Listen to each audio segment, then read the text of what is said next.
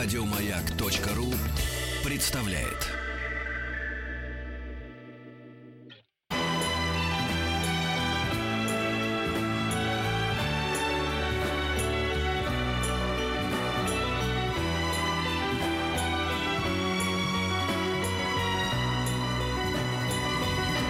Спутник кинозрителя.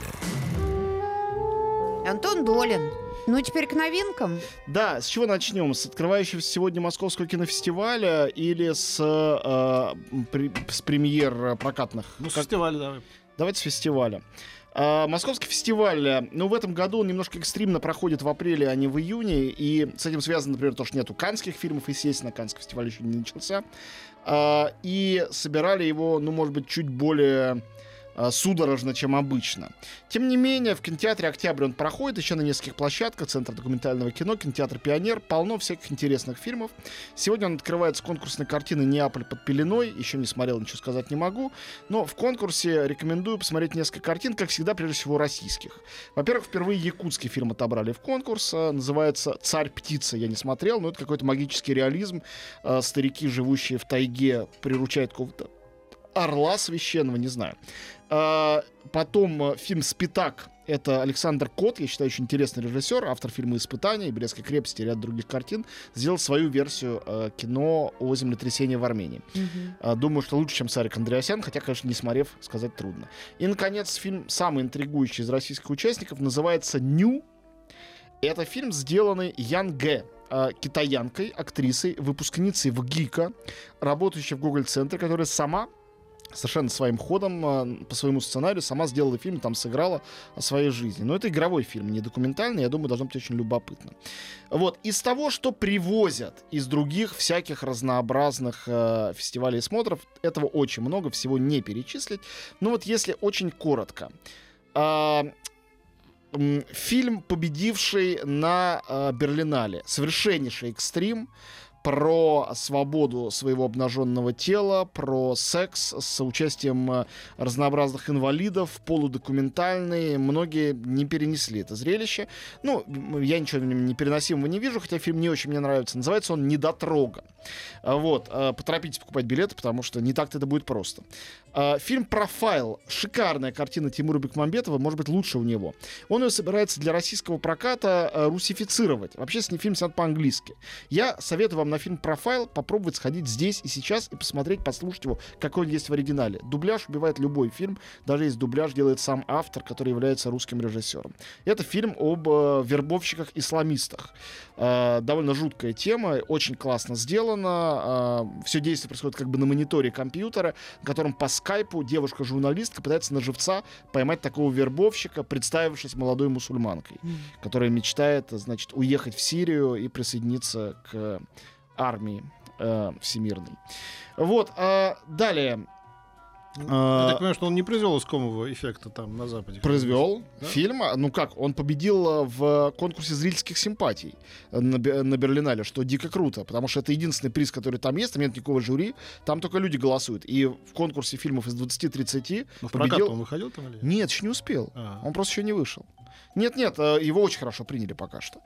Мой любимый фильм берлинский «Моего брата зовут Роберт, и он идиот». Это очень экстримное кино, трехчасовое, философское, про инцест э, и про убийство. Немецкий фильм режиссера Филиппа Грёнинга. Очень рекомендую. В программе 8,5 фильмов.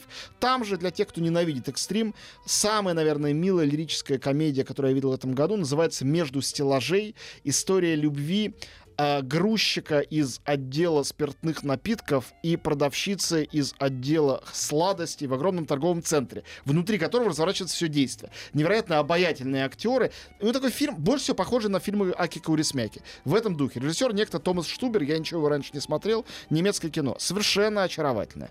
Ну и для любителей «Время чудовищ» это э, малобюджетный э, рок-мюзикл филиппинского режиссера э, Лав Диаса. Ну, очень, для него, очень очень для него короткий, всего 4, Мюзикл. всего 4 Четыре часа, часа, да, да. да, а, значит, Не Это, то- это успеешь тот, который даже 8 вжик, часов делал, да? Вот да, да, да. восемь- ну, мне- Короткометраж пусть Мне, он, делает. прав- мне он правда кажется очень интересным. Ну, что делать? Он, Он это очень специфическое Написалась кино. как краткая сестра таланта. Продюсеры Вот. изуверов порубили 4 часа.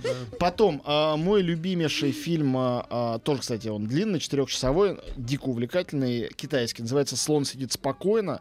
Я, по-моему, рассказывал в нашем эфире. Не- Нет, мы бы запомнили название. Да? Тогда Да. Рассказываю. Это потрясающая история. Э, Всего два показа э, на Московском фестивале. Проката не будет. Это китайский четырехчасовой фильм. Итак, что это такое? Некто по имени Хубо, 28 лет, молодой режиссер э, и писатель, в прошлом году, в 2017, выпустил сразу две книги в Китае, которые стали сразу бестселлерами. Прозы, рассказы и роман. И о нем стали говорить как о большом таланте. Он снимал какие-то короткометражки. И он делал полный метр. Все очень его ждали. Он сделал этот полный метр и, не успев его выпустить в прокат, э, покончил с собой. Повесился на лестничной клетке. Из-за чего толком не знают, даже есть конспирологическая теория, что из-за того, что продюсеры заставляли его фильмы что-то сократить. Но это неизвестно. Может быть, вообще какие-то личные были дела. Короче говоря, человек ушел из жизни, остался один этот фильм. А, ну и книги до сих пор не переведенные. Фильм — это а, личные четыре истории, переплетенные между собой. А, пенсионер, которого дети хотят сдать в дом престарелых, чтобы он место в квартире не занимал. Мальчик, который э, толкнул и травмировал одноклассника и сбежал в ужасе из школы. Девочка, которая переспала с учителем школьным, и об этом узнали одноклассники. А, И молодой бандит, у которого покончил с собой э, его друг, э, с женой которого он переспал. Ну, просто так, Как ничего не имея в виду. жизненно. Да, ну был- это абсолютно житейские истории, но это произошло в один день по сюжету. И фильм это один день. Он начинается рано утром и заканчивается ночью. Мы следим за этими четырьмя героями в их блужданиях по современному городу. Такую же историю можно было снять про Москву или про Новосибирск, наоборот, э, или про э, Сыктывкар, про любой город, на самом деле большой, в постсоциалистическом бесприютном обществе. Это герой главный, вот этот парень молодой, э, школьник, похож на Холдена Колфилда. Вот такой вот, вот как у Селлинджера, блуждающий, размышляющий, несчастливый герой. Это ужасно здорово, это настоящее искреннее кино, очень художественное, совершенно трагическая история автора. Слон сидит спокойно. Э, Я очень всем советую, честно. Вот если у вас нет предрассудков против азиатского кино, это прям супер фильм. Вот, ну и э, моя главная любовь, конечно же, на этом московском фестивале, э, уж извините, это, э, хотя много там ретроспектив, ретроспективы Брюса Ли, старые фильмы, в том числе ранние фильмы Алексея Балабанова и замечательного Ханеки и так далее. Так вот, моя любовь, конечно, это ретроспектива Ингмара Бергмана. Бергману летом стукнет 100 лет. А, 21 фильм Бергмана показывают на Московском фестивале. Разумеется, в оригинале с субтитрами. Шведы дали, идеальные должны быть копии. Начиная с фильма «Кризис», это его дебютная картина еще в 40-х сделанная, и заканчивая Фанни Александром, фильмом 82 года, после которого Бергман сказал, что уходит из кино навсегда, и дальше снимал только для телевидения, и то очень немного. Все главные хиты будут. И получивший Оскара «Девичий источник», и знаменитая картина «Лето с Моникой», с которого э, началась слава Бергмана как такого эротического режиссера. Там была обнаженная натура, невероятно смелая для 50-х годов. И фильм «Лицо» потрясающий. И фильм «Причастие», который он считал своим лучшим.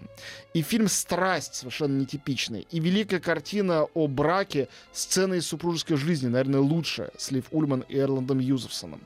И э, «Час волка», и одна из лучших комедий Бергмана, не все знают, что у него были смешные фильмы вообще, «Улыбки летней ночи», очаровательнейший, такой моцартовский по своей легкости, или такой мольеровский комедийный фильм. Все это, пока, ну и, и гораздо больше, я просто назвал какие-то лучшие фильмы. И «Жизни марионеток», фильм, который он снял в Мюнхене, когда он ненадолго эмигрировал из-за проблем с налогами в э, Швеции. В общем, и ранние картины, мало кому известные. э, «Тюрьма», «Портовый город», э, э, «Музыка в темноте». Поэтому, ну, я не знаю, как вы относитесь к Бергману, знаете вы его, много смотрели или мало, но Бергман один из самых великих режиссеров в мире, может быть, самый великий. Точно он в тройке самых важных режиссеров мирового кино, может быть, там вместе с Чаплином и Феллини, ну, можно как угодно эту тройку рисовать, но Бергман почти в любой модификации будет туда входить. А, поэтому я вам, Ну, совет- интересная я вам программа. советую, что называется, в случайном режиме. Выберите себе тот фильм Бергмана, который вам по времени удобен. Идите и посмотрите. Скорее всего, вы заразитесь и захотите прийти еще. Бергман это круто. Ну, поэтому, мне кажется, программа действительно любопытная. Много разного, э, и совсем авторского, и совершенно зрительского нормального. Еще больше подкастов на радиомаяк.ру.